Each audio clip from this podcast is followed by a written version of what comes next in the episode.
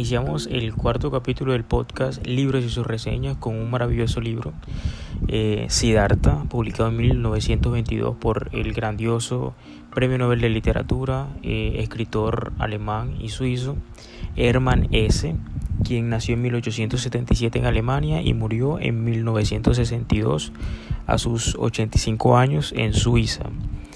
Eh, en 1946 recibió el Premio Nobel de Literatura, esto gracias a sus maravillosos aportes a la literatura universal y de ese se resaltan muchísimas cuestiones relacionadas con su vida, pero quiero destacar y muy relacionado con la dinámica de este podcast, eh, su visión y su postura sobre las guerras mundiales, la Primera y la Segunda Guerra Mundial. Sobre la Primera Guerra Mundial estuvo en contra de movimientos nacionalistas en Alemania, como yo lo estoy actualmente, y para la Segunda Guerra Mundial estuvo en contra de las metodologías y la forma del nazismo en Alemania.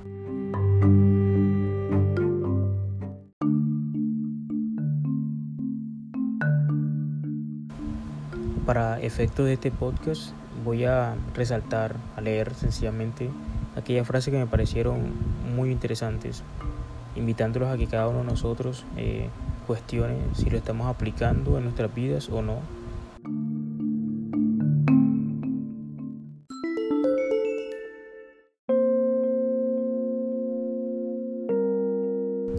No era digno de la mirada de sus ojos, todo mentía, todo apestaba olía toda hipocresía, todo aparentaba tener sentido y felicidad y belleza, mas, sin embargo, todo era ignorancia y putrefacción.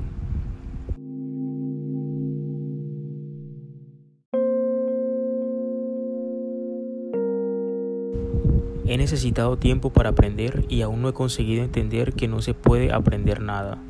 Creo que realmente no existe eso que nosotros llamamos aprender.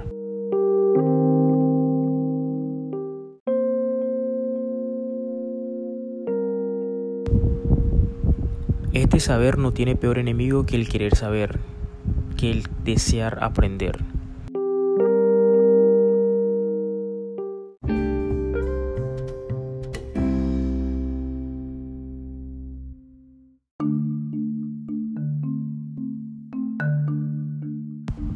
El que realmente quiere encontrar y por ello busca no puede aceptar ninguna doctrina, pero el que ha encontrado ya puede aceptar cualquier doctrina cualquier camino u objetivo.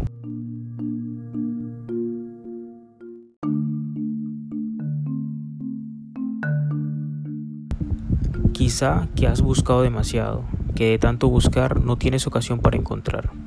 Cuando alguien busca, continuó Siddhartha, fácilmente puede ocurrir que sus ojos solo se fijen en lo que busca, pero como no lo haya, tampoco deja entrar en su ser otra cosa, ya que únicamente piensa en lo que busca, tiene un fin y está obsesionado con esa meta.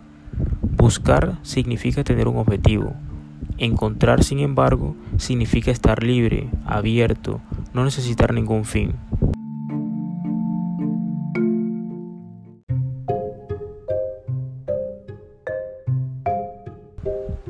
¿Acaso crees que ese camino se lo podías ahorrar a alguien?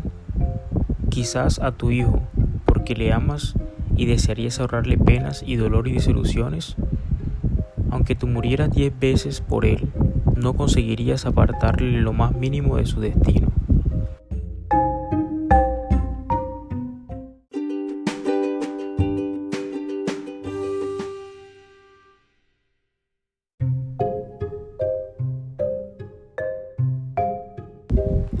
La sabiduría no es comunicable.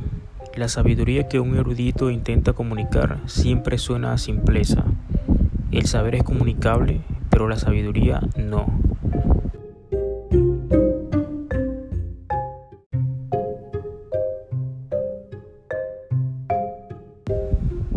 Esta piedra solo es piedra, no tiene valor, pertenece al mundo de Maja, pero como en el círculo de las transformaciones también puede llegar a ser un ente humano y un espíritu por ello le doy valor. Así, quizá hubiera pensado antes, pero ahora razono. Esta piedra es una piedra, también un animal, también un dios, también un Buda. No la venero ni la amo porque algún día puede llegar a ser esto o lo otro, sino porque todo esto lo es desde hace tiempo, desde siempre. Y precisamente esto es lo que es una piedra. Justamente por ello la amo y le doy un valor y un sentido en cada una de las líneas y huecos, en el amarillo, en el gris, en la dureza, en el sonido que produce cuando la golpeo, en la sequedad o humedad de su superficie.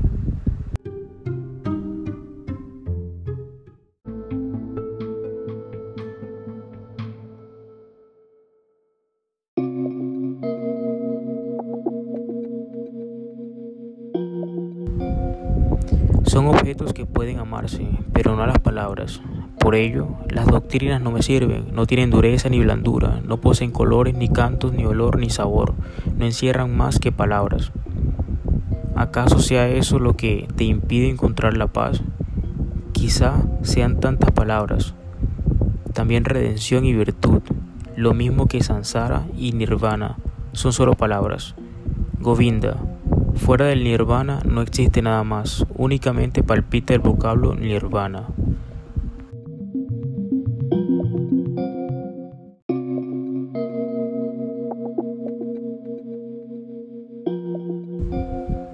Sus actos y su vida me parecen más importantes que sus oraciones. El gesto de su mano es más interesante que sus opiniones.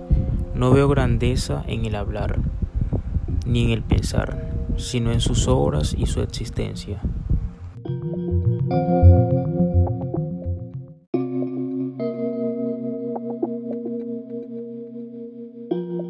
Acuérdate, amigo, que el mundo de las formas es pasajero, temporal, sobre todo con nuestros vestidos, nuestro cabello y todo nuestro cuerpo.